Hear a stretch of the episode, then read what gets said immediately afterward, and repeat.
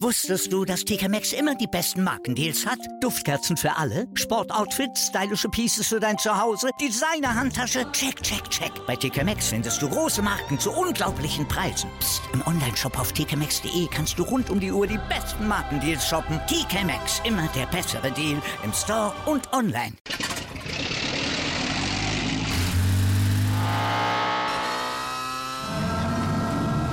Von 0 auf 100.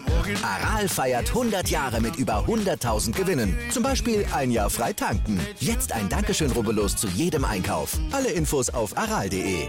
Aral, alles super.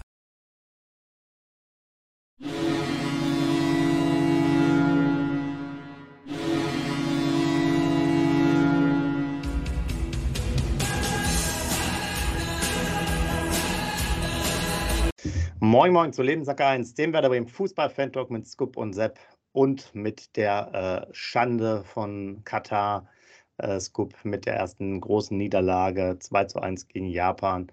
Ähm, ja, was soll man jetzt dazu sagen? Wir wollten ja hier eigentlich dann noch ein paar positive Elemente mit reinbringen. Wird schwierig, äh, wenn man darüber sprechen muss. Und ich kann dir jetzt mal aufzählen, aus meiner Sicht, was los war. Und zwar ganz einfach, ich teile das auf. 50 Prozent, 25 Prozent und 25 Prozent. Für mich ganz klar, 50 Prozent der Niederlage ist schuld. Das Ganze hier, das ganze Umfeld äh, aus Deutschland, Medienpolitik, die nur noch ein Thema hatten ihre äh, Themen da durchzubringen. Hat überhaupt nichts mehr mit Fußball zu tun. In jeder, selbst hier in den Fachmagazinen gab es immer nur die Themen mit der Binde und allem anderen. Keiner hat sich auf Fußball äh, konzentriert. Du hast es letztes Mal auch angesprochen, in Brasilien äh, ganz andere Stimmung. Ich habe ein Interview gelesen vom Südkoreaner, ja, der sagt, zu Hause ist die Hölle los. Ähm, also völlig daneben, wenn man jetzt das, entweder macht man das Ganze vorher, ja, und sagt, ja, der, äh, die Nationalmannschaft soll da nicht hinfahren aus irgendwelchen politischen Gründen, vermischt das Ganze nicht, also echt eine Katastrophe, auch energetisch gesehen. Dann zu noch die Mannschaft, die das einfach hergeschenkt hat zu 25 Prozent und der Trainer, der für mich eine Murksaufstellung teilweise gemacht hat. Ja, Süle äh, auf die Außenbahn dazu stellen, ist halt wie äh, Friedel spielen zu lassen bei uns auf der linken Seite. Da können wir uns jetzt mal richtig drüber aufregen und auch sonstige Entscheidungen mehr als fraglich. Äh, für mich ganz klar, Japan, Costa Rica wären die Spiele für Füllkrug gewesen. Ich habe mir das so Max angeguckt. Wenn ihr seht, wer auch in der Abwehr gespielt hat, Füllkrug wird ja immer vorgehalten. Keine internationale Erfahrung, vielleicht nicht ganz so der, der, der beste Stürmer, aber äh, die Japaner hatten in der Abwehrreihe inklusive Torwart entweder Spieler aus der Bundesliga, zweiten Bundesliga oder aus der J-League in Japan. Also eigentlich genau die Kragenweite. Ähnliches wird man wahrscheinlich bei Costa Rica auch sehen. Für das Spiel jetzt gleich gegen Spanien, was wir dann nochmal besprechen werden, ist es vielleicht echt was anderes, weil da Spieler von Manchester City und so als Gegenspieler da sind. Aber das war echt ein große, großer Unsinn. Und man sieht es ja, wir nehmen es ja gerade auf, während Frankreich läuft gegen Dänemark, ähm, dass sich auch andere Mannschaften ja schwer tun. Ne, noch ist keiner durch nach dem zweiten Spieltag. Die Franzosen können es jetzt gleich schaffen.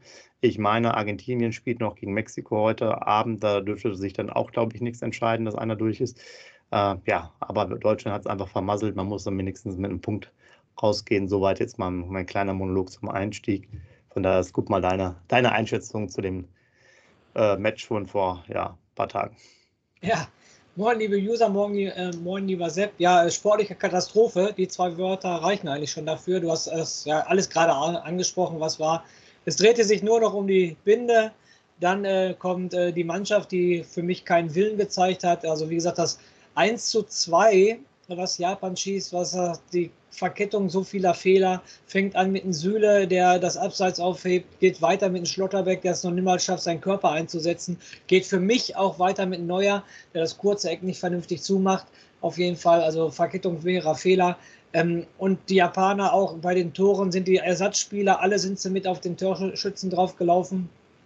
Okay, bei uns war es schwierig, weil es ein Elfmeter war. Da konnten die schlecht jetzt äh, auf dem Platz laufen. Aber man hatte das Gefühl, dass auch keine mannschaftliche Geschlossenheit bei den Deutschen auf dem Platz war. Ähm, es war alles drunter und drüber, also auch Qualitätsmerkmale, die überhaupt gar nicht gepasst haben. Ich sage ja, du hast es gerade angesprochen, einen Süler rechts in der Viererkette spielen zu lassen. Wenn, dann muss ich doch bei einer WM, was das größte Ereignis des Jahres ist, dann muss ich doch die Spieler da spielen lassen, wo sie auch ähm, was sie gelernt haben. Äh, Süle, ich habe mit den Dortmund-Fans gesprochen, so hat der Süle bei euch rechter Verteidiger gespielt? Ja, aber ein, zwei Spiele. Und du hast einen Kehrer da, du, du, du hast einen Hoffmann da und du hast noch, was weiß ich, zwei, drei andere Kandidaten da, die das wahrscheinlich besser gemacht hätten als der Süle. Was, was diese Idee vom Flick sollte, verstehe ich gar nicht. Dann Schlotterbeck zu bringen, also der eine Katastrophe, eine Note 6 von hier bis Katar ähm, bekommen hat, auf jeden Fall. Also auch ganz schlecht. Auch schon vorher nicht nur im Zweikampfverhalten ganz schlecht. Ja, dann äh, ein Raum, der für mich auch total äh, schlecht war. So viele Offensivaktionen hat, dann auf den Ball getreten hat und der Ball nach hinten gespielt hat. Meine persönliche Meinung, ich binde dich ja jetzt mal mit ein, äh, Sepp, äh, wie du den Gündogan gesehen hast, weil überall wurde der noch mit als bester Spieler gelobt. Ich habe es komplett anders gesehen. Für mich war Gündogan mit einer der schlechtesten Spieler im deutschen Mittelfeld. Schon angefangen mit dem ersten Ballverlust nach zehn Minuten, wo er da den Ball äh, verliert. Ähm, habe ich das komplett falsch gesehen, äh, Sepp? Wie hast du den Gündogan gesehen? Sag mal was bitte. Ähm, ich habe ihn ganz okay gesehen, aber jetzt auch nicht als, als Dreh- und Angelpunkt des Spiels. Gut war sicherlich, dass er da die Verantwortung immer noch macht beim Elfmeter. Du hast diesen schweren Fehler angesprochen, der äh, ja eigentlich schon zum Gegentor geführt hat, auch wenn es dann war ja knapp abseits. Ähm, äh, ich dachte mir so im Spiel, naja, so wieder beim Gündogan, eigentlich, der bringt ja alles mit, aber bei, bei der Nationalmannschaft fluppt, fluppt es nicht so richtig. Aber man muss auch sagen, alle anderen waren ja auch nicht stark. Ne? Gnabry gar nicht. Ich fand auch, das war wieder dann positionsmäßig schlecht aufgestellt. War halt Müller nach der äh, langen Verletzungspause halt ins Zentrum getan. Der hat Musiala nicht da spielen lassen, sondern auf die Außenbahn. Meines Erachtens könnte der eher auch nach außen. Ähm, du hast es angesprochen mit Schlotterbeck, wir können das ja nochmal durchgehen. Da hast du ja auch noch Ginter zum Beispiel, ja, wenn du schon Süle rausschiebst, was auch für mich totaler Unsinn war. Du, warum macht in der Nationalmannschaft, jetzt in, der, in Dortmund da 15 Spiele macht der Süle auf der Position. In der Nationalmannschaft macht er ja gar kein Spiel äh, vorher und dann machst du so einen Unsinn. Also es ist doch total absurd. Das musst du als Nationalmannschaft nicht machen. Das sind einfach so, ich dachte, so was ist, also, oder du spielst halt eine Dreier-, Dreier-Fünfer-Kette, ja, wie bei Werder, dann kannst du es auch wieder machen, ja. Ja, ja. Würde ich sagen, okay, kannst du ja machen, dass du Süle, Schlotterbeck und äh, Rüdiger spielen lässt, wobei ich Schlotterbeck da vielleicht auch eher nicht sehe, sondern dann würde ich wieder Ginter nehmen, der auch im Zentrum, oder also auch in der Innenverteidigung spielt, weil er ist, glaube ich, besser in Form. Ähm, hat ja auch ein bisschen Erwärmerfahrung, war ja damals auch schon dabei, 2014. Ähm, aber das ist ja dann Auslegungssache. Dann wäre ich dabei bei einer Dreierkette und dann machst du vielleicht äh, das Werder-Bremen-System, hättest du auch den Raum so weit oben gehabt, ja, wie Weiser und äh, spielst dann halt auf, auf, mit dem Kehrer. Aber das ist natürlich was ganz anderes. Du hast natürlich im Mittelfeld ähm, doch eine andere Qualität an Spielern, wenn man die alle nimmt. Gnabry, Musiala und so weiter, Kimmich, Goretzka, Gündogan, dass du natürlich in so einem Werder-Bremen-System eher nicht spielst. Und dann dann sowas zu machen, das passt einfach nicht, ja. Was sie in Dortmund machen, damit dann Süle da hinzustellen, keine Ahnung, aber ist jetzt ja auch nicht so, dass die jetzt äh, im Rausch da ihre Spiele gewonnen haben, die letzten, äh, letzten Spieltage, meine ich. Von daher, also äh, total absurd. Und warum man das als Trainer macht, kann ich nicht nachvollziehen. Das war ja so wieder so eine Löw-Aktion. Und äh, auch für mich halt Havertz völlig in, in der Luft da, was der da gespielt hat, weiß ich nicht. Also die sind ja. ja keine Stürmer in dem Sinne, ja. Du hast einen hohen, also ich kann das, ich kann das einfach nicht, kann das nicht verstehen, Du ist doch vorher klar, du hast gegen Japan, du hast gegen Costa Rica, gegen diese beiden Mannschaften, ich wiederhole mich jetzt, hast enorm viel Ballbesitz, vor allem, weil wir diese, dieses, dieses wir kopieren Spanien-Syndrom halt seit ein paar Jahren da immer noch drin haben. So, das heißt, du brauchst ja auch einfach einen Füllkrug da drin. Ich habe es ja auch nochmal gesagt, da kannst du ja sagen, der hat nicht die gewisse Klasse, aber ich habe es ja gerade vorgelesen, wo die Spieler herkommen, können ja selber nachgucken, wo die spielen. Das heißt ja Bundesliga-Niveau, Punkt. Und ähm, da reicht es für den äh, Füllkrug ja locker aus. Und da musst du dann einfach so einen haben, der dann auch nochmal bedient wird in den Situationen, auch von der Körpergröße. Jetzt Japan ist jetzt im Durchschnitt ja auch nicht ganz so groß. Und ähm, also für mich völlig, völlig absurd. Wenn, dann kann ich ihn da spielen lassen. Ja, dann kannst du nachher sagen, ja, reicht ja nicht, aber du hast ja so viele Leute noch dahinter. Äh, also totaler, totaler Wahnsinn. Dass das Spiel dann so mit zwei, drei einfachen Aktionen hergegeben wird, äh, ist für mich nicht verständlich, aber die haben sich halt auch einfach nicht auf das Spiel hundertprozentig fokussiert. Und ähm, das ist ja das, was ich am Anfang schon gesagt habe. Und ähm, das ist mir auch viel zu viel Bohai darum gewesen. Ja, dann steht da ja, die Geste geht um die Welt und so weiter. Ich kann das ja sagen, das interessiert nachher überhaupt gar keinen mehr. Ja, das kannst du mal bei einem WM-Finale aus meiner Sicht machen. Dann hast du eine Geste, die wirklich historisch da ist. Dann wird nämlich ein Foto da, da erscheinen. Das wird nicht irgendwie weggelöscht oder nicht gezeigt und so weiter. Also äh, erstmal auf den Fußball konzentrieren und die anderen Themen äh, soll erstmal die Politik dann klären oder halt vorher das Ganze dann machen, dass man sagt, ich gebe den Startplatz an, ab und tue ihn zur Ukraine oder was auch immer. Ja, aber ähm, ja, gewisser Fokus sollte einfach vor dem Spiel dann da sein. Und ich fand jetzt in den Medien war noch, ich weiß nicht, ich habe das gehört, irgendwo stand das drin, dass Bellaretti sogar gesagt hat, die Geste, da ist selbst die Aufstellung egal. Da muss man sich ja vorstellen, was ist denn da los hier, ne? Also ich habe jetzt Gott sei Dank keinen ZDF oder wo der ist geguckt, aber das ist ja fürchterlich. Super, ja. merkst es. Furchtbar. Sepp, ich merke, du bist richtig im Flow heute Also richtig, richtig geil. Also wir sollen vielleicht mit Werder Bremen aufhören und nur die deutsche Nationalmannschaft machen, aber da habe ich Schiss, dass ich keine Gesprächsanteile mehr habe. Nein, Scherz beiseite, Sepp. Alles gut. Also du regst dich korrekt dermaßen auf. Ist ja so, es ist deutsche Nationalmannschaft. Wir haben zwei ganz schwache Turniere hinter uns. Das kommt das dritte Turnier, wo wahrscheinlich am Sonntag, meiner Meinung nach, da kommen wir gleich noch zu, meiner Meinung nach am Sonntag schon ausscheidest. Das ist einfach nur erbärmlich für, für das Land Deutschland, was so erfolgreich im Fußball war und so weiter und so fort. Also das ist echt echt blamabel, wie gesagt, sportliche Katastrophe. Und dann, du hast es gerade angesprochen, oder wir haben es angesprochen, die Ausstellung von Hansi Flick. Wir haben uns die letzten Spiele über, beim Löw immer darüber aufge, äh, aufgeregt, wie er aufstellt. Und Hansi Flick macht jetzt im ersten WM-Spiel genauso weiter, wo er nur am Kopf packt und sagt, warum spielt der, warum spielt der, warum spielt der. Also ganz klar, was der Flick da gemacht hat, das hätte ich ihm auch nie zugetraut, weil ganz Deutschland wollte Hansi Flick als Trainer haben. Ja, und dann bei der ersten WM passiert sowas, was überhaupt gar nicht nachvollziehbar ist. Also Katastrophe, ah, ein Gnabry, äh, meiner Meinung nach, der musste nur aufpassen, dass seine Frisur sitzt, was anderes war da nicht. Also der hat ja auch kämpferisch gar nichts gemacht, der, der hat nur seinen, seinen Kopf durch die Gegend getragen. Havertz hing für mich total in der Luft, da, da war gar nichts. Ja, er spielt eine falsche Neun, er ist nicht so präsent wie, wie ein Füllkrug, ganz klar, aber der, der hat die Bälle nicht gekriegt und selber hat er sich die Bälle aber auch nicht geholt. Also von äh, Spieler 0 bis 11 passte gar nicht. Rüdiger fand ich am Anfang recht souverän, äh, haben sie auch im Fernsehen gesagt, bester Spieler in der ersten Halbzeit aber dann mit seiner Aktion, wie er da gelaufen ist, wie so ein 100-Meter-Läufer, die Knie hochgemacht hat und den Japaner dann äh, halt ähm, bloßgestellt hat. Ja, aber der Japaner hat zum Schluss gelacht und der Rüdiger nicht mehr, weil das Spiel 2-1 verloren gegangen ist. Schon alleine diese kleine Situation, Sepp, da siehst du diese Kleinigkeiten, die beim Fußball da, äh, dazukommen, hat er doch nicht nötig. Warum macht er sowas? Warum versucht er da in Anführungsstrichen den Japaner zu verarschen? Äh, was soll so eine Scheiße? Nochmal, er hat die Quittung dafür gekriegt, 2-1 verloren, die Japaner haben sich gefreut und das drumherum alles war einfach nur schlecht, egal was. Definitiv. Auch, auch mit der Mundgeste vorm Spiel und so. Fokussiert euch einfach auf den Fußball und auf nichts anderes. Und jetzt kommt, damit wir das Negative hinter uns lassen, lasst uns nach vorne gucken. Sonntag gegen Spanien. Ich, ähm, ich, komm, ich hau sofort in die Vollen, Sepp, ich sag dir eins. Ich bin froh, wenn wir nicht mit drei Toren Unterschied verlieren, weil man spricht jetzt mit so vielen und Deutschland schlecht und so weiter und so fort. Man spricht mit dem, man spricht mit denen und jeder, Sepp, und das ist mein Problem, was ich zurzeit habe, jeder spricht nur über die deutsche Mannschaft. Keiner spricht über den Gegner Spanien. Spanien hat Costa Rica 7-0 geschlagen. Spanien wird ein Selbstvertrauen haben von hier bis Katar. Also den, den kannst du gar nichts anhaben. Und warum sollten wir diesen Gegner schlagen? Also da, da fehlt mir jedes Argument für. Weil es ja, wir müssen den umstellen, wir müssen den umstellen, wir müssen da spielen. Ja, sicher. Aber trotzdem kommt dann noch ein äh, Gegner Spanien, der ein richtig geiles Spiel macht, die jetzt richtig Bock haben, Fußball zu spielen und die sich denken, boah, den Deutschen, den geben wir jetzt die Gnadenstoß. Wenn wir die aus, äh, aus dem WM-Turnier haben, wir wieder Geschichte geschrieben und so weiter. Ähm, wir, natürlich diskutieren wir gleich über Deutschland, ganz klar. Aber jeder vergisst den Gegner. Jeder vergisst den Gegner in der Situation. Und Spanien, egal wie er aufstellen wird, wird Spanien definitiv zu stark für uns sein. Und da bin ich mir ganz sicher. Da haust du natürlich schon noch was raus. Heute auf der Pressekonferenz hat er ja schon gesagt, auf die Frage, ne, äh, wie man dann so weitergeht, ob dann Deutschland noch zu den stärksten Nationen gehört. Das werden wir dann sicherlich Sonntagabend um 22 Uhr sehen, wie es dann da weitergeht. Äh, und man muss ganz klar sagen, deswegen habe ich mich auch so aufgeregt, weil über Werder, weißt du, da können wir ähm, quasi jede Woche drüber reden.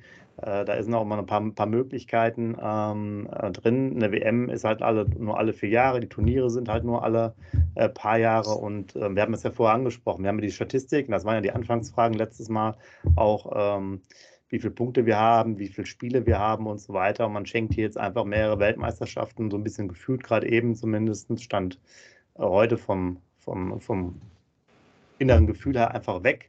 Und das ist halt unnötig, ja. Das heißt jetzt ja nicht, dass, äh, dass wir jetzt ein Top-Favorit auf den Titel wären, aber ähm, ja, man muss dann halt solche Spiele einfach 1-1 beenden, dann ist auch alles okay, ja. Das ist dann auch nicht gut, aber ich habe es ja gerade schon angedeutet, auch andere Mannschaften haben jetzt auch beim zweiten Spieltag dann mal Punkte gelassen, wo man sagen könnte, naja, die haben es dann auch nicht geschafft, haben aber halt vorher ein Spiel gewonnen. Das ist sicherlich auch manchmal die Frage, gegen wen du am Anfang spielst in so einem Turnier. Es wird jetzt bei der nächsten WM auch wieder leichter, da machen sie nur noch Dreiergruppen, da kannst du nachher mit dem Unentschieden noch weiterkommen. Also, ähm, nichtsdestotrotz, ähm, lass uns mal über Spanien reden. Eine sehr gute Mannschaft, wo wir auch lange nicht gegen gewonnen haben, äh, wo unter Löw, ich glaube, äh, in den Pflichtspielen nie ein Sieg äh, bei rumgekommen ist. Ich glaube, nur in einem Testspiel irgendwann, kommst du vielleicht nachher nochmal drauf, ähm, die natürlich in den 70er, 80er, 90er Jahren äh, nicht diese Qualität hatten, aber aktuell trotz der Tatsache, dass ja auch manche sehr junge Spieler haben, 18, 19, 20 oder so, ähm, ja, ein richtig guter Gegner. Und klar, die werden probieren, einfach den Sack dann zuzumachen. Sechs Punkte und dann sind die nämlich schon durch und äh, die interessiert das nicht. Vorher ist Costa Rica gegen Japan noch morgens um elf. Ähm, ja, soweit die Sache. Aber du hast den Zettel, lass uns darüber reden, dann gucken wir nochmal, was wir rausholen können, ob wir noch ein bisschen Fröhlichkeit hier reinbringen. Ja, genau. Alles klar, dann fange ich mal an. Wie gesagt, unser Gegner Spanien. Ich fange mal ganz allgemein an. Ich habe wieder sehr schöne Fakten meiner Meinung nach rausgeschrieben. Also es geht da los. Insgesamt hat Spanien 738 Länderspiele in ihrer Geschichte bestritten, davon 432 Siege, 170 Remis und 136 Niederlagen.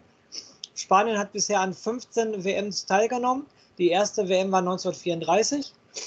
Und ähm, äh, die haben insgesamt 63 WM-Spiele bestritten, davon 30 gewonnen, 15 unentschieden und 18 verloren. Der größte Erfolg war die WM 2010, die sie gewonnen haben im Finale 1-0 nach Verlängerung gegen die Niederlande. Ein ganzer, ganz interessanter Fakt: Vorher haben sie nie, äh, sind sie nie weitergekommen als das Viertelfinale. Also WM-Titel 2010 und vorher nie weiter als das Viertelfinale. Dann, äh, was auch noch zusätzlich dazu besteht, ist drei EMs. 1964, 2008 und 2012 sind sie jeweils Europameister geworden, was ja auch jetzt nicht gerade passend zur WM ist, aber da wollte ich mit äh, ausdrücken, wie erfolgreich diese Nation ist. Ja, dann, ähm, was äh, aktuelles Trainer ist Luis Enrique, ist 52 Jahre alt, hat auch 62 Spieler als 62 Spiele als Spieler gemacht, hat dabei zwölf Tore geschossen, in der Hinsicht hat er äh, von 2008 bis 2011 Barcelona die B-Mannschaft trainiert, 2011 bis 2012 AS Rom trainiert, 2013 bis 2014 Celta Vigo trainiert, 2014 bis 2017 Barcelona trainiert und dann 2018 bis 2019 Spanien und dann Sepp eine ganz, ganz traurige Geschichte. Ich weiß nicht, ob das jeder weiß, das wollte ich unseren Users aber hier mal mitteilen. Und dann hat er für vier Monate Pause gemacht als spanischer Nationaltrainer, weil er leider was ganz, ganz äh, Negatives in seinem Leben erlebt hat. Ähm, er, seine neunjährige Tochter ist gestorben und da hat er natürlich sehr, sehr viel Trauer getragen und so weiter. Und deshalb hat er vier Monate damit aufgehört. Die Tochter hatte den Krebsleiden und ist an Knochenkrebs, äh, an Knochenkrebs gestorben damals was natürlich echt ganz, ganz bitter ist und wollte ich unbedingt hier ansprechen, durch was für eine Hölle der schon in seinem Leben durchgegangen ist. Dann weiter zum Positiven. 2007 hat er schon mal am Ironman äh, teilgenommen, der Luis Enrique, ist 518. geworden und hat den Ironman in 10 Stunden, 19 Minuten und 30 Sekunden geschafft. Dann aktueller Kader von Spanien, äh, sehr interessant, Sepp. 26 Spieler und davon 20 WM-Debütanten.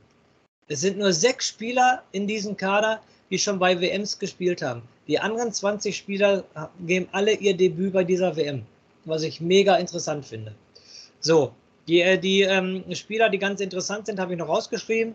Das ist der Kapitän Busquets, das ist Jordi Alba und Carvajal, der auch schon in Leverkusen gespielt hat und jetzt bei Real Madrid ist, mit denen auch schon Champions League-Sieger geworden sind. Das sind so die Stützen der Truppe.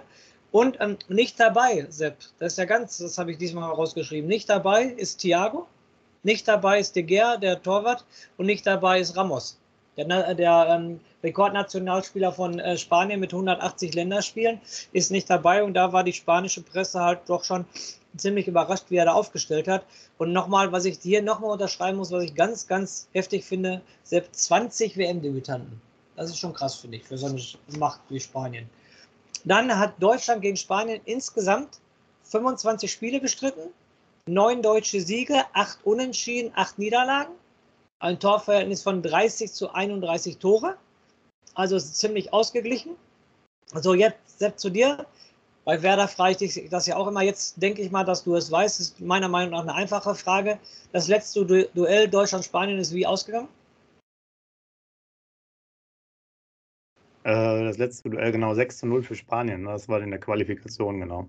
Genau, das ist 6 Vorher hatten wir 1-1 gespielt. Genau, das ist 6-0 ausgegangen für, für Spanien. Auf jeden Fall, das war natürlich die Blamage von Löw am 17.11.2020. Ja, und dann habe ich rausgeschrieben, was mega interessant ist für mich, ähm, bei der WM haben wir bisher vier Spiele gegen Spanien äh, bestritten. Bei den vier Spielen haben wir 5 zu 4 Tore. Es fing an 1966 in England.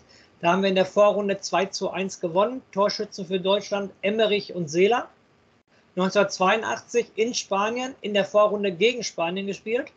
Auch 2 zu 1 in der Vorrunde gewonnen. Torschützen Litbarski und Fischer. Dann 1994 in der USA haben wir auch in der Vorrunde gegen Spanien gespielt. 1 zu 1, Torschütze Jürgen Klinsmann. Und 2010 Südafrika, das weiß glaube ich jeder, da sind wir im Halbfinale leider gegen die Spanier ausgeschieden. Mit 0 zu 1, ähm, Torschütze damals äh, Carlos Puyol. Und damit sind die Spanier ins Finale eingezogen, was sie dann, wie gesagt, 1-0 nach Verlängerung gegen Holland gewonnen haben. Und ähm, da äh, waren sie dann Weltmeister. Aber vorher, wie, da muss ich nochmal wiederholen, Weltmeister 2010, aber vorher nie weiter als äh, das Viertelfinale gekommen. Also fand ich sehr interessante Fakten auch. Ich muss da leider nochmal darauf hinweisen, auch was der Trainer von Spanien durchgemacht hat. Wir sind beide selber Familienväter, selbst das möchte keiner von uns erleben, muss ich da ganz ehrlich sagen. Und dass er dann vier Monate später dann wieder den Trainerposten weitergemacht hat und dann, wie gesagt, insgesamt seit vier Jahren Trainer jetzt ist, Hut ab, muss ich ganz ehrlich sagen. Ja, super interessant, was du da rausgeholt hast, auch an, an, Zusatzinformationen mit dem Marathon und so weiter. Also richtig cool. Ja, das macht äh, ja schon richtig äh, Bock. Auch die, die, die alten Spiele. Ähm, das war ja auch bei Spanien immer so, als ich mich gewundert habe, dass die dann so gut waren. Die waren ja in 2008, 2, äh, 2010, dann 2012 ja alles gewonnen. Und du hattest ja das gesagt, die waren nämlich vorher, äh, jahrzehntelang haben die nichts gewonnen. Die hatten ja nur diesen einen Titel. Europameistertitel in den 60er Jahren genau. und da auch dann ansonsten ähm, ja, immer früh gescheitert. Und auch sehr interessant, wo wir dann, dass wir so oft in der Vorrunde gegen die gespielt haben. Das sieht ja nicht ganz gut aus. Ich wollte noch mal darauf zurückkommen, dass wir, glaube ich, das letzte Mal halt in einem Freundschaftsspiel äh, in Figu 1 zu 0 gewonnen haben. Das muss, glaube ich, 2008 gewesen sein. Das geistert darum immer noch in der Presse rum. Teile davon wie Neuer oder so waren sogar auch schon dabei. Ähm, aber es ist halt lange her. Und du hast gesagt, ich, ich finde, das ist auch so ein Thema, nicht für jetzt, kann man mal vielleicht dann äh, zum Ende ähm, das besprechen, also nicht von dem heutigen, aber wenn wir jetzt quasi nicht mehr bei Deutschland reden in der letzten Folge, dann wann auch immer die sein wird, ähm, ja, ein Hunger, ne? Wenn da 20 Debütanten dran sind, die sind hungrig, Hunger, ne? weißt du? Ja. Die, die wollen, die wollen. Und du, es gibt ja ganz selten Spieler, die wirklich den Biss haben und dann mehrfach äh, Champions League-Sieger, Weltmeister werden, Europameister werden. Ja, da musst du schon vielleicht auch so eine gewisse Überqualität äh, mitbringen, dass du diese Gier auch wirklich hast, weil andere sind halt sehr satt.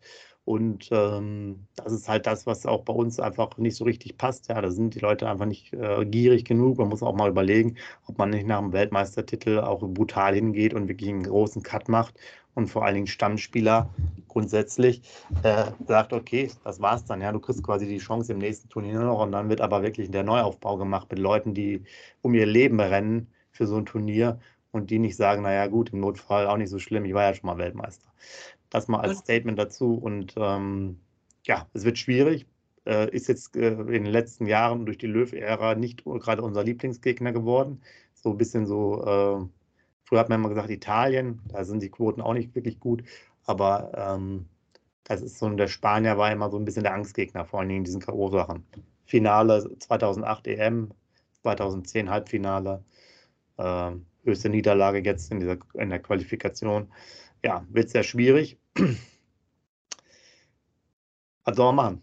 Aufstellung. Ja, was du, was du gerade schon gesagt hast, da bin ich ja total bei dir und deshalb habe ich es gerade in der Einführung gesagt, schon vor meinem Zettel. Wir müssen den Gegner beachten. Und nochmal, 20 WM-Debütanten, die haben noch gar nichts erreicht und die wollen jedes Spiel 100% geben. Nochmal, wir sagen Deutschland, der muss spielen, der muss spielen und der muss spielen ist egal, wir achten nicht auf den Gegner. Und da haben wir 20 WM-Debütanten, okay, es werden nur elf spielen, davon werden die vier Altbekannten spielen, aber es sind immer noch sechs, mindestens sechs WM-Debütanten, die von Anfang an spielen werden. Meiner Meinung nach, wenn ich das, äh, wenn ich die Aufstellung sehe, und die sind heiße, die sind heiß, die sind 19, die sind 20, die sind 22 und die wollen jedes Spiel gewinnen. Die wollen nicht mal, oh, zweites Spiel machen wir jetzt mal ein bisschen auf Sicherheit. Nein, die wollen jedes Spiel gewinnen. Und daran sehe ich die Gefahr. Dass Spanien einfach viel zu gut morgen für uns ist. Und da können wir, egal wen aufstellen morgen, egal was für eine Aufstellung, von mir aus, ähm, jetzt übertrieben gesagt, können wir hier den Cut machen. Wir brauchen gar nicht über die Aufstellung von Deutschland reden. Der Gegner morgen ist einfach viel zu stark. Und das muss ich allen Deutschland-Fans sagen, die noch ein bisschen Hoffnung haben. Da muss ich sofort sagen, nein, vergesst es, es, es wird morgen definitiv nichts. Wir gucken natürlich uns alle das Spiel an. Wir haben natürlich vor dem Spiel alle Hoffnung, definitiv. Wir zittern natürlich mit. Aber wenn man die ganze Sache realistisch sieht, wir haben jetzt eigentlich schon die ganzen Argumente gerade genannt, dann kann das morgen eigentlich nichts werden. Und hört mir auf mit Deutschland ist eine Turniermannschaft. Das, ist, das war mal vor, vor 20 Jahren war das mal so. Aber das ist jetzt nicht mehr so. Russland Turniermannschaft, EM 2021 keine Turniermannschaft. Jetzt verlierst du das erste Spiel gegen Japan. Also, das geht nicht. Und deshalb nochmal, unsere Enttäuschung ist so groß, bei dir auch, dass du gesagt hast, dass du enttäuscht bist. Im Gegensatz zu Werder, die spielen jede Woche. Für Deutschland ist ein großes WM-Turnier. Wenn du siehst, was wir, wie viele Europameisterschaften wir schon geholt haben, wie viele Weltmeisterschaften wir schon geholt haben, so langsam blamiert sich der deutsche Fußball. Und das wird immer, immer schlimmer. wir können froh sein, dass wir die EM 2024 im eigenen Land haben, sonst wären wir vielleicht das erste Mal gar nicht qualifiziert gewesen für dieses große Ereignis, weil es immer schlimmer wird, weil es echt immer schlimmer wird. Und allgemein gesprochen, die großen Erfolge, ich weiß gar nicht, ob ich das letzte Mal angesprochen habe, ich habe in letzter Zeit so viel über Deutschland geredet, wir haben die großen Erfolge, Sepp, immer mit einem guten Stürmer gemacht. Aber ich glaube, ich habe es angesprochen. Und dieses System, was wir haben, ohne Stürmer, nochmal, guck dir die Franzosen an mit, mit Benzema und mit Giroud jetzt. Okay, Benzema verletzt, Giroud macht die Tore. Guck dir die Brasilianer an, das herrliche Tor, ich weiß jetzt den Namen nicht, den er das macht. Richard Nilsson, ja. Genau, ein überragendes Tor, auch ein Mittelstürmer. England mit Kane vorne drin, Mittelstürmer. Also ich, ich kann es nicht fassen, warum wir Deutschen immer waren wir stark mit einem guten Stürmer drin. Letzter war Klose. Nach Klose, guck mal, wie lange Klose schon nicht mehr spielt. Nach Klose haben wir keinen vernünftigen Stürmer mehr da drin. Woran liegt das? An der taktischen Ausrichtung der Deutschen, dass die nur noch flach nach vorne spielen, von flache Neun und falsche Neun. Hast du doch gesehen, die falsche Neun von, von Harvard. Da wäre eine Chance gewesen, wo der Ball flach von Raum reingespielt wird. Den kann er äh, laufen, weil der Raum den fast so ungenau spielt mit seinem rechten Fuß, dass der Torwart den erlaufen kann. Da muss ein vernünftiger Steilpass in die Spitze kommen. Harvard nimmt den Ball mit, legt sie an, umkurvt den Torwart und macht das Tor.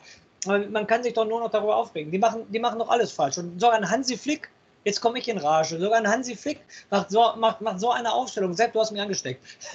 Sogar ein Hansi, ein Hansi Flick äh, macht so eine Aufstellung, der bisher als, als er kam, haben wir gesagt, der macht alles richtig, super sympathischer Mensch, Empathie für die Spieler, kann gut mit den Spielern umgehen und so weiter und so fort. Ja, Pustekuchen beim ersten Spiel äh, was da ist. Nochmal, die Binde hat mehr gezahlt, äh, gezählt, das Mund zu halten hat mehr gezählt als die Leistung auf dem Platz.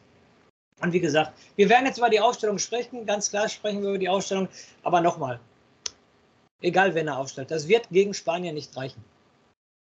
Genau, also es ist natürlich ein Mentalitätsspiel und äh, man hat es gesehen, dass die Mentalität des Umswitchens vielleicht nicht bei allen Spielern so war, wie es sein muss. Thema äh, politische Gesten und dann Leistung auf dem Platz. Das ist halt immer so ein Thema.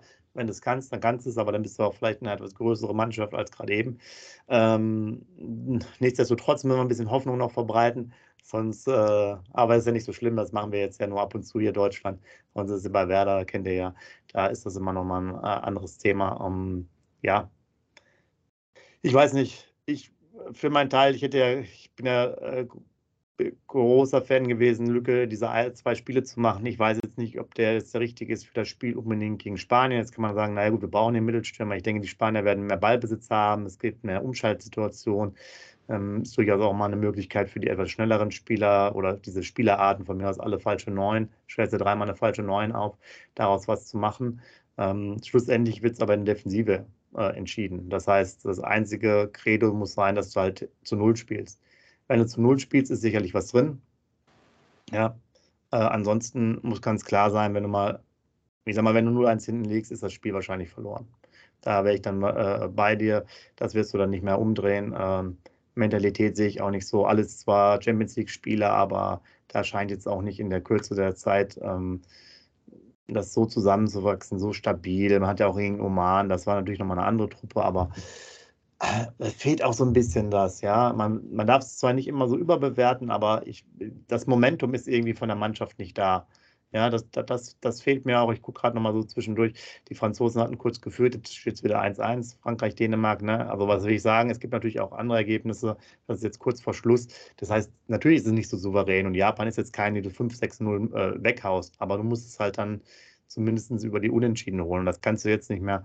Von daher wird es sehr schwierig, ähm, um jetzt mal Aufstellung zu kommen. Neuer, gut, bleibt ja nichts anderes übrig. Ähm, Innenverteidigung würde ich mit Süle und mit Rüdiger spielen. Und dann wahrscheinlich mit Kehrer und von mir aus auch mit Raum, wenn du diese Viererkette äh, spielst. Und dann, ich würde Musiala in der, in, im Zentrum offensiv spielen lassen. Kimmich wird äh, spielen auf der 6. Und ich denke auch wahrscheinlich Gündogan. Kannst auch Goretzka spielen lassen. Ich weiß nicht, äh, eins von diesen beiden Möglichkeiten. Ja. Wenn, wenn Gnabry und Sané fit sind, wird er diese beiden außen spielen lassen, aus meiner Sicht. Und dann äh, er wahrscheinlich Harvard sogar nach vorne spielen lassen. Also vielleicht gibt es gar nicht so großartige Umstellungen. Ja, wie gesagt, ähm, mir fehlt immer noch der Name Ginter für mich persönlich. Also ich würde den Süle gar nicht spielen lassen. Ich würde rechts Kehrer spielen lassen, Ginter und, und ähm, Rüdiger. Rüdiger, Rüdiger, Entschuldigung, in der Innenverteidigung. Links würde ich auch Günther spielen lassen. Ich würde den Raum nicht spielen lassen. Ich würde den Günther von Freiburg spielen lassen. Okay. Mittelfeld Goretzka und, äh, und Kimmich auf jeden Fall. Mit Musiala definitiv und, äh, und Müller. Ähm, dann Sané, und vorne drin ähm, würde ich den Füllkrug sehen, egal was ist. Viele sagen, ja, er ist doch kein Konto, du kannst gegen Spanien, du hast weniger Ballkontakt, du kannst den Füllkrug doch nicht spielen lassen. Ja, da muss ich es über Standards versuchen. Ganz viele gehen über die Standards ähm, jetzt, um Tor, ähm, äh, Tore zu erzielen. Und ähm, deshalb würde ich trotzdem mit dem Füllkrug beginnen und würde den Harvards auch auf der Bank lassen. Und das Einzige, was, ähm, du hast ja gerade gesagt, wir sollen positiv werden. Und als du gerade gesprochen hast, selbst ist das einzig Positive, was mir für, für das morgige Spiel einfällt, und das werde ich jetzt natürlich richtig zelebrieren, ist der Fakt, dass bisher jede große Fußballmacht das zweite Spiel nicht gut gespielt hat. Siehe England, siehe jetzt Frankreich, siehe ähm, äh, Frankreich, wer war das noch? Siehe, ähm, wer hatte noch als zweites, habe ich noch gesagt, die nicht so gut waren. Auf jeden Fall haben die immer das zweite Spiel nicht, nicht gut gespielt und nicht gewonnen. Die Holländer zum Beispiel auch. Die Niederlande, genau ne, die im zweiten Spiel noch unentschieden spielen. Jetzt ist es mir wieder eingefallen. Das ist vielleicht auch die einzig kleine Hoffnung, liebe User, die ich sogar persönlich habe, der totaler Pessimist ist, dass das zweite Spiel von dem Favoriten nie gut war. Und das war in letzter Zeit bei den Deutschen auch immer so, äh, Sepp. Jetzt haben wir da vorgelegt aufs erste Spiel. Aber meistens war das zweite Spiel bei, bei den Deutschen bei der WM immer eine Katastrophe. Auch 2014, als wir Weltmeister geworden sind, da haben wir mit Glück 2-2 gegen Ghana gespielt, haben schon 2-1 zurückgelegen. Im zweiten Spiel macht der Klose noch das 2-2. Also meistens das zweite Spiel von den großen Favoriten, das nicht so gute Spiel. Und liebe User, das ist meine einzige Hoffnung, die ich für euch habe und für Fußball Deutschland, dass vielleicht das zweite Spiel des Favoriten in Spanien auch nicht so gut wird. Dann nehmen wir das mal so mit. Dann würde ich mal sagen, deck mal zum Tipp, oder? Ich tippe jetzt mal für morgen 0 zu 0. 0 zu 0. Jetzt müssen wir aber jetzt, bevor mein Tipp kommt, jetzt müssen wir leider mal kurz weiter spekulieren. Wir spielen 0-0 und Japan schlägt ähm, Costa Rica. Dann hat Japan 6, Spanien 4, wir haben einen Punkt. So, dann spielt Spanien gegen Japan. Die können ja. sich auf dem Unentschieden einigen, in Anführungsstrichen, und dann sind wir weg. Also, das war mir jetzt nur wichtig, weil ich tippe äh, du tippst auch so, dass wir raus sind und ich werde auch so tippen. Ich tippe, ähm, schießen wir überhaupt ein Tor? Schießen wir ein Tor? Ja, komm, ein Tor schießen wir. Ich tippe 3-1 für Spanien. Okay, genau, schreibt so gerne mal rein, wie eure Aufstellung, wie eure äh, Emotionen sind nach dem Spiel, vor dem Spiel, wie auch immer.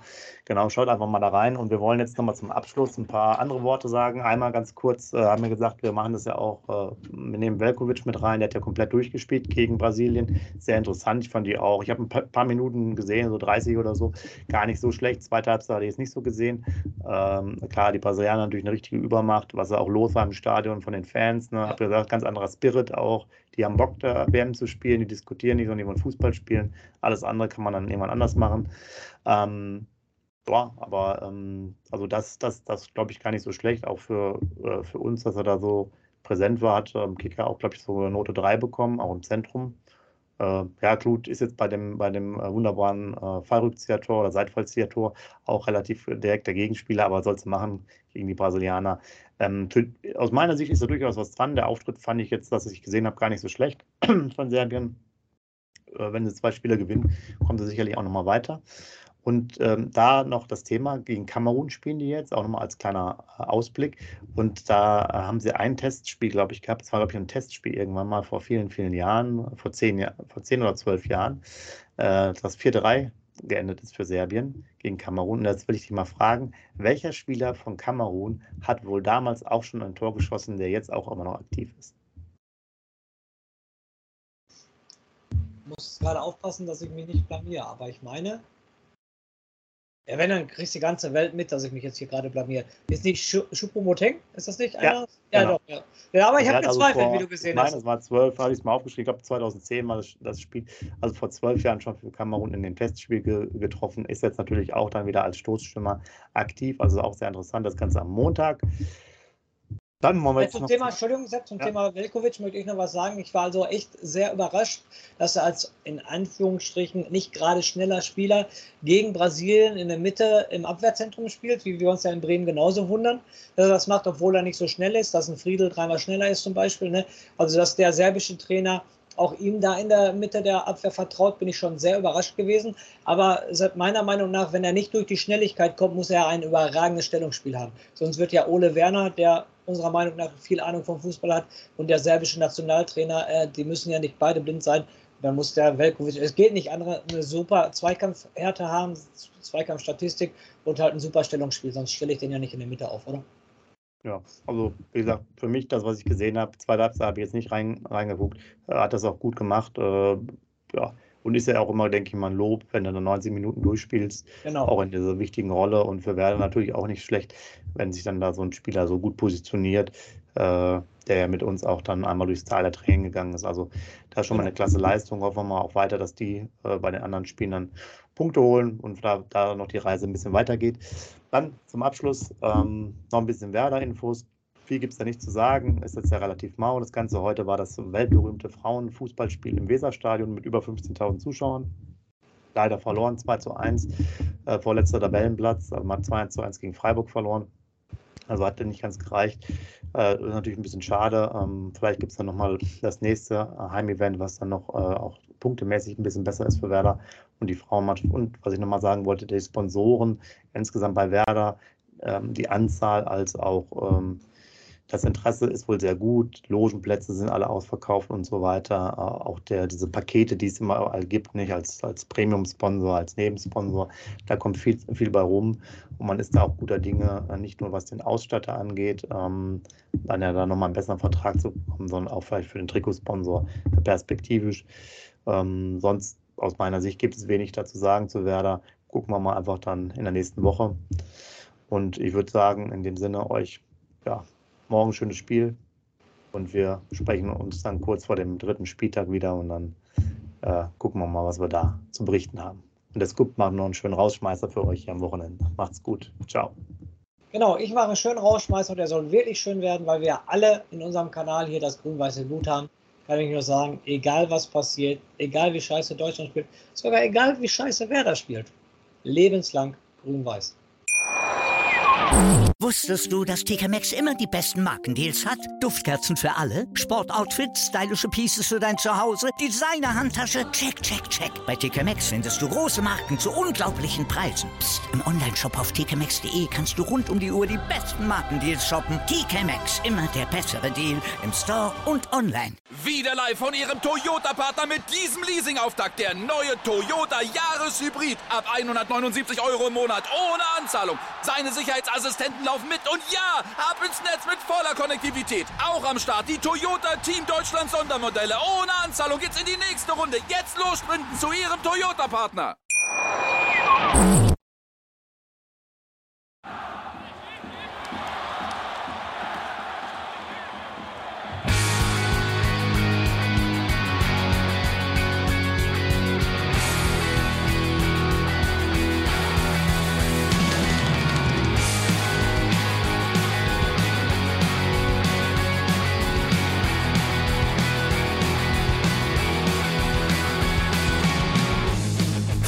Weserstrand. Auf geht's ins Stadion. Wir wollen Werder sehen. Heute geht alle grün. Werder Schal, ein Bremer Bier. Die Ostkurve vibriert. Das wir auf dem Trikot. Werder, wir stehen hinter dir. Werder Bremen. Ein Leben lang grün-weiß. Ja, wir sind Werder Bremen. And this is Osterdeich.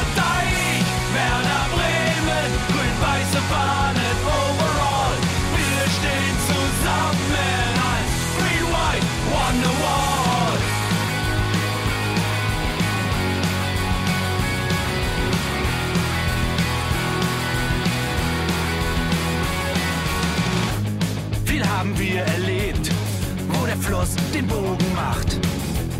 Und unser Stadion strahlt in seiner Pracht. Weser Wunder, Liga 2, doch der zwölfte Mann bleiben wir. Ein W auf jedem Schal, Werder, wir stehen hinter dir. Werder Bremen, ein Leben lang grün-weiß. Ja, wir sind Werder Bremen, and this is Osterdeich.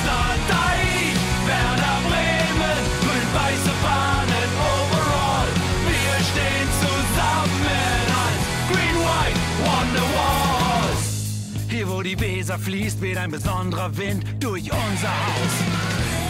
Egal ob jung, ob alt, wir stehen zu Werder Bremen und das hört nie auf. Meisterschaften und Pokal, das Double 2004. Auf geht's zu neuen Wundern. Werder, wir stehen hinter dir. Werder Bremen, ein Leben lang grün-weiß. Ja, wir sind Werder Bremen, and this is Osterdeich. Werder Bremen, grün-weiße